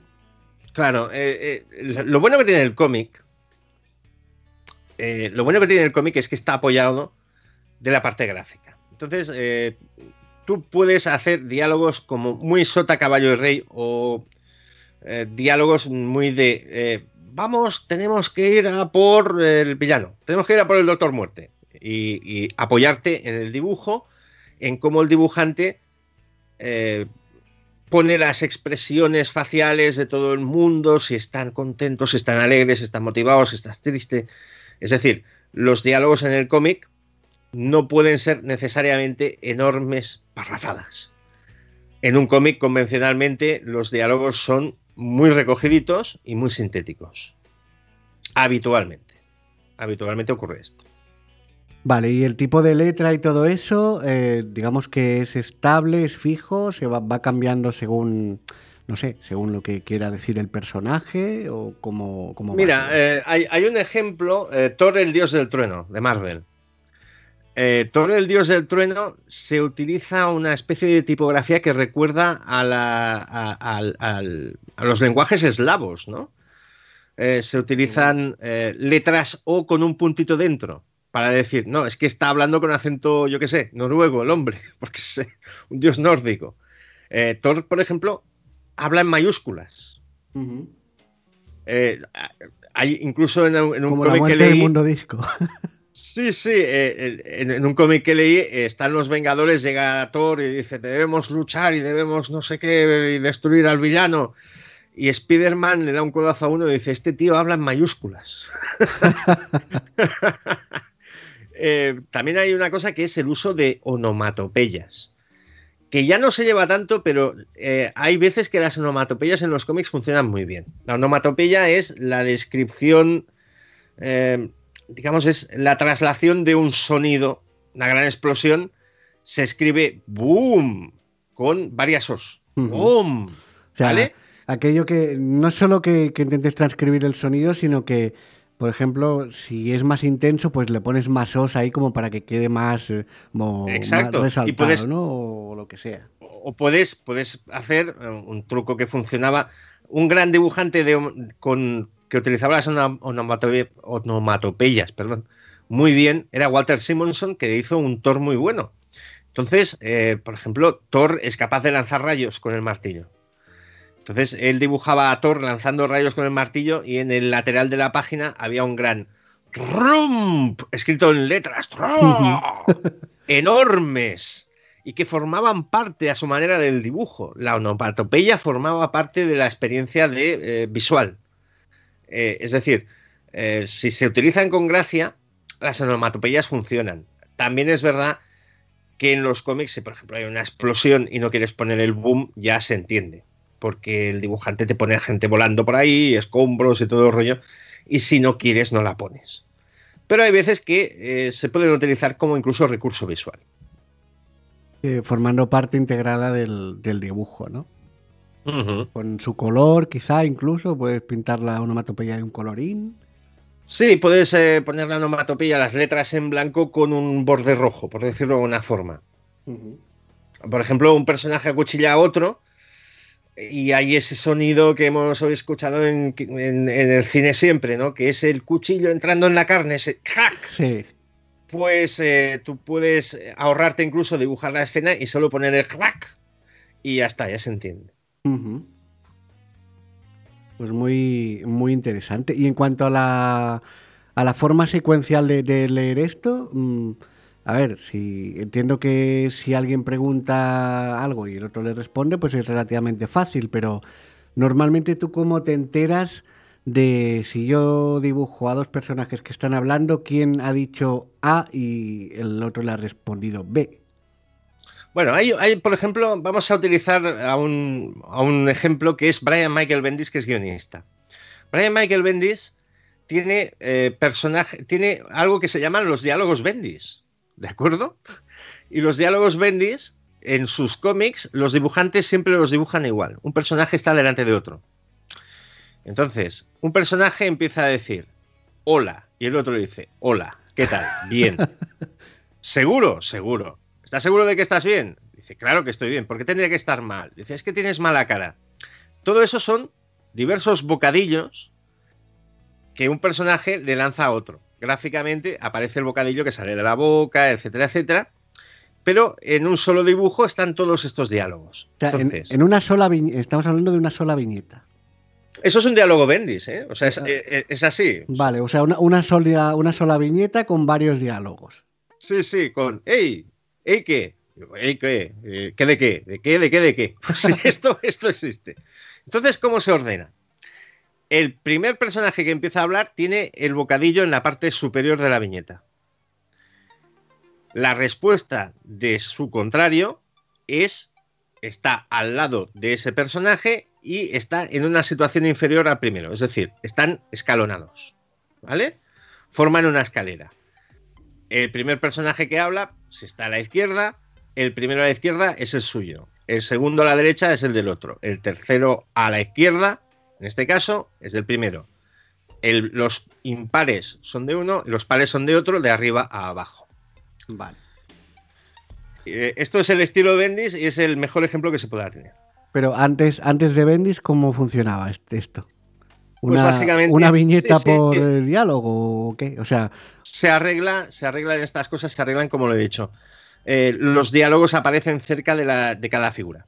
Es decir, las letras están cerca de quien las emite. ¿De acuerdo? Entonces va de superior a inferior. O sea, el primero de arriba es respondido por el segundo. Respondido a su vez por el tercero, respondido por el cuarto. No sé si me estoy explicando. Va de arriba a abajo. Entonces están intercalados. El primero corresponde a uno y el segundo corresponde a otro. El tercero al primero y el cuarto al segundo. Eh, es así. Se, forma como una especie de cremallera vale. para los diálogos. Digamos que no se, no se ponen muchos en la misma viñeta, porque estarías quebrando un poco la secuencialidad del dibujo. Quiero decir, la gente no está inmóvil uno enfrente del otro durante media hora. Por ejemplo, si tú, necesitas que un personaje diga algo más elaborado, lo que normalmente se hace es ese personaje eh, empieza a hablar y se le deja un buen espacio para que el diálogo quepa en la viñeta y esa viñeta queda cerrada. ¿Vale? Hola, me encuentro mal porque, yo qué sé, Galactus se ha comido mi planeta y han muerto todos los habitantes y estoy solo en el universo. Pues eso, como es un diálogo un poco largo, se dejaría en una viñeta. En la siguiente viñeta, la persona que recibe esta información tiene su, esa figura y elabora la respuesta, que podría ser, tú no te preocupes, iremos a por Galactus, le vamos a partir la cabeza y tú no estás solo en el universo porque somos tus amigos y estaremos contigo. Ese diálogo es una viñeta para uno, otra viñeta para otro. Que acostumbran además a, ir a ir seguidas. Estas cosas eh, se, facilita. Se sabe quién, o sea, eh, es un diálogo de este tipo en dos viñetas, van juntas siempre. Y aparte el dibujo funciona siempre, entiendo que de una manera contextual. Por ejemplo, si tienes a, yo qué sé, a un porrón de Vengadores reunidos allí para preparando el plan maestro para no sé qué, pues eh, igual que en el cine en un momento dado, si habla Thor o si habla el Capitán América, pues le puedes poner un primer plano y se da por supuesto que los demás están alrededor, no hace falta dibujarlos a todos eh, necesariamente en cada viñeta para que se vean, porque tú, exacto, si esa viñeta la sacaras de ahí no tendría sentido, pero en el contexto de la, de la línea que se sigue, pues el lector ya entiende ¿no? que ahí está, eh, están los demás y que volverán a salir cuando gire la cámara eh, imaginaria del dibujante. Exacto. pensad que el cómic está en paralelo con otros medios, como por ejemplo la radio, está en paralelo con el cine, en cuanto a su aparición y difusión, está en paralelo con el lenguaje televisivo. Eh, en fin, todas estas convenciones existen y son compartidas por estos medios. Es decir, existe el plano contra plano que se llama, ¿no? Yo digo A, tú respondes B. En la cámara viene a verme a mí, que digo A, y luego pasa a ti que dices B. Eh, todo esto funciona y, forma parte de la secuencialidad. La secuencialidad, de hecho, es más complicada, eh, no, en, el punto de los diálogos, sino cuando hay acción. Cuando hay una acción. ahí, es donde quería yo ir ahora, así que mira, te, dejo. Exacto. eh, tú tienes una pelea. Una gran pelea. Hay varias maneras de hacer una gran pelea de un montón de superhéroes. Eh, puedes coger y no hacer una página, sino coger dos páginas y convertirlas en una sola viñeta y poner a todos los superhéroes pegándose con los villanos, cada uno a su manera, y haces una página fantástica y la llenas de detalles. O puedes tener débiles mucho de pegarse a puñetazos, ¿no? ¿Te refieres a una, a una doble página, digamos, cuando las páginas quedan, eh, eh, digamos, que, que, tienen que ser par e impar, o sea, que tú abres el libro y está ahí una al lado de la otra? Sí. La página 1 y la página 2 para entender, o, mejor dicho, eh, por ejemplo, las páginas centrales del cuadernillo, dices, me voy a reservar las dos páginas cuando abres el cuadernillo y queda plano, pues esas dos páginas las voy a aprovechar para meter la pelea ahí. Y lo juntas como si fueran una sola, un solo dibujo, ¿no? Que, que, que pasa por en medio de la división entre las dos páginas y ahí dibujas, ah, pues aprovechando todo el espacio, pues una maravillosa doble página ahí de Superman haciendo no sé qué increíble. Exacto. Eh, luego nos vamos pues, a una pelea habitual de Daredevil. Daredevil tiene un villano que es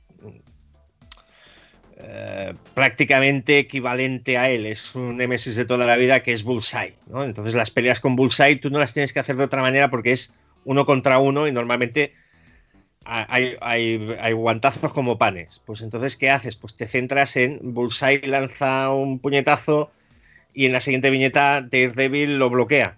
Y en la siguiente viñeta Daredevil le tira una patada a Bullseye. Y en la siguiente viñeta Bullseye salta para esquivar la patada y vas haciendo la composición mucho más detallada. No te vas a un cuadro general, te vas a cada instante. ¿Vale?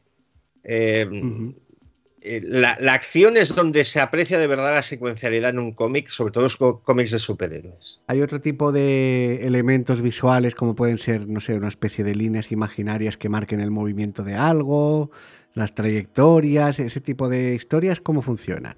Eso se, le llama las líneas cinéticas, es decir, eh, líneas que representan el movimiento. Eh, como eh, ya no se utilizan tanto. No están de porque moda. Los, ¿no? están de moda y los lectores de, determinadas cosas, lo que hablábamos de los textos de apoyo, que te están explicando lo que estás viendo. Ya no hacen falta, ya no se utilizan y han quedado fuera. Las líneas cinéticas las utilizaba mucho Jack Kirby. Las líneas cinéticas es, por ejemplo, si el Capitán América le pega un puñetazo a Hitler, yo tengo una taza de, café con el Capitán América yendo a partir de la cara a los nazis. Esto, salía en lo de las, aventuras, de Cavalry Clay también, ¿eh? Salía ahí una, anécdota respecto a eso. Bueno, pues eh, en los viejos tiempos Kirby utilizaba aquello de el personaje impacta el golpe en la mandíbula de Hitler. Entonces, para retratar el, movimiento, dibujaba como unas líneas que quedaban en el aire que dejaba el puño detrás de sí. ¿no? O sea, haced el movimiento de mover el puño de, de derecha a izquierda por delante de vuestra cara. Entonces, lo que reflejaban esas líneas es el movimiento del puño en el aire. Ahora ya no se utiliza porque se da por sobreentendido. Queda un poco redundante e incluso un poco absurdo, ¿no? Quizá. Sí, sí, pero eran, eran claro, el, lenguaje del cómic se ha ido construyendo con el paso de los años.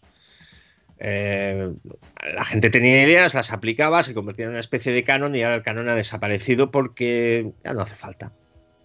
Eh, ¿Cómo te lo diría? Hay veces que en los cómics no es tanto lo que te dibujen, sino lo que te muestren. No es tanto que te dibujen con mucho detalle, sino lo que te muestren sea interesante.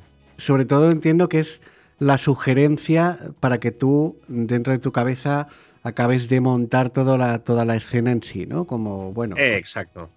Eh, funciona mucho el, trampatojo en el cómic. El trampatojo es aquello que eh, tú ves una imagen y luego te acercas y te das cuenta de que esa imagen ha sido creada para que desde donde la has empezado a ver te dé la impresión de que es otra cosa. Bien, pues en el cómic el trampatojo es que tú puedes tener la impresión de que estás viendo una escena con mucho, mucho, mucho, mucho detalle, de que puedes contar eh, las ventanas que hay en el edificio, pero en realidad lo que ha hecho el dibujante es crear algo con muy pocos trazos, pero que te da la impresión de ser muy realista. Eso es saber dibujar muy bien. Eso es saber dibujar muy bien. Eh, poder generar eso de, wow, qué, detalle, qué maravilla, qué profundidad, que no sé cuántos, en realidad lo que ha hecho es, es una trampa visual. Te ha dado a entender que hay mucho más dibujado, que tu imaginación se ha puesto a trabajar y, ha acabado de adornar la escena, que es lo que me estabas comentando tú. Claro, es que a mí me llama muchísimo la atención cuando se habla de, cómics, pues la, capacidad esta que, hay que tener, que me parece impresionante de los dibujantes para, con esa economía de, de claro, esto no es la animación de, de, una película de dibujos animados, no puedes poner a dibujar una pelea de estas, o igual que vemos en el cine, ¿no? Pues una pelea de 20 minutos de los Vengadores, no puedes dedicarle imagínate a 25 páginas por número y cada número mm, en un de de superhéroes por lo menos te va a incluir una batallita más o menos con, con un poco de, de, extensión. Claro, no le puedes dedicar 800 páginas de ilustración. Entonces... Mm, mira, hay, hay, un, hay un dibujante en concreto que se llama George Pérez. George Pérez es el rey de las miniaturas. George Pérez convierte guiones con seis páginas, eh, con seis viñetas por página en páginas de 18 viñetas muy pequeñas, pero que están repletas de detalles. George Pérez, eh, Endgame y Infinity War está basado muy libremente en un cómic donde dibujaba George Pérez, pero es que George Pérez es una cosa sobrenatural. La capacidad para dibujar mucho que tiene George Pérez, sin importar el espacio físico de la página, es una cosa que solo puede tener él. Entonces, eh, George Pérez es algo extraordinario. y luego estaría el, reverso tenebroso de la idea, que es aquello de la narración descomprimida, ¿no? Exacto. Eh, la narración descomprimida no tiene, no tiene tanto que ver con el dibujo, sino tiene que ver con una manera de explicar los cómics diferentes. La narración descomprimida nace hacia finales de los años 90 y, y el máximo exponente es un guionista que se llama Warren Ellis, que dice, tengo por ejemplo, en, un cómic que se llama The Authority, que es maravilloso, muy divertido, muy gamberro, tengo un dibujante muy bueno, muy bueno, muy espectacular. Voy a hacer una cosa, voy a meter menos trama y que pasen menos cosas en los cómics, pero que el dibujante me pueda dibujar a gusto, yo qué sé, pues una pelea que tiene The Authority a Rasan Paris. ¿De acuerdo? Gran formato, mucho espectáculo, una gran energía visual. Eso se transformó en que los cómics anteriormente, te hablo de los 80, tú te leías un cómic, había una historia entera. Pero en 24 páginas, o sea, eran locomotoras y ahora mismo, pues, esa historia de 24 páginas igual te la transforman en 6 números. O sea que es como si esa captura de, tiempo en la que vas mm, seleccionando viñetas durante un periodo de tiempo que muestran la acción, empiezas como a pillar más y más fotogramas por, por, por el mismo espacio, entonces pues a lo mejor dibujas, yo qué sé, 10 viñetas donde antes dibujabas 4. Y... Sí, pero también la narración descomprimida eh, se ha adaptado al, medio televisivo, a las series, ¿vale? Eh, el tiempo del cómic de eh, una aventura de Spider-Man transcurría en tres días, en 24 páginas te la machacaban, ahora una aventura de Spider-Man pues te puede llevar un arco argumental que se le llama y durante un año, pero también a cambio han sabido decir, de aquella idea original de Warren Ellis de hacer cómics visualmente muy espectaculares, con mucha acción y mucho movimiento y poca trama, pues han dicho, pues mira, a cambio vamos a trabajar un poquito mejor los personajes. Vamos a hacer que, los, los, secundarios pues tengan un poquito más de peso. Vamos a meter alguna tramita secundaria es decir, aparte de la aventura que esté corriendo el personaje de turno en su mes, pues que haya algo que mm, va a venir luego o que haya algo importante que también forme parte de una amenaza que vendrá posteriormente. Eh, es decir, los cómics ahora mismo se dan un poco más de tiempo. Los cómics, eh, en este caso, cómics de superhéroes se dan un poquito más de tiempo. Vale, pues bueno, yo creo que en cuanto a dibujo, bueno, lo tenemos más o menos cubierto por ahí. No sé si hay algún alguna cosita más que, que me haya dejado, que te suene algún elemento así de los cómics que sea esencial como para entender. Pues Seguramente nos, hemos, nos hemos dejado 1500 cosas acerca de cómo se hacen y, de cómo son y de cómo nos explican las cosas, pero yo creo que es eh, orientativamente creo que nos ha quedado bien. Modestia aparte, ¿eh? Estás escuchando Doble Tap, tecnología y accesibilidad a otro nivel. Oh yeah. Y hasta aquí puedo leer, os dejo después de este ratito bastante largo. Podéis comentar en Twitter todo lo que os haya gustado, lo que no os haya gustado, si tenéis dudas, sugerencias, preguntas.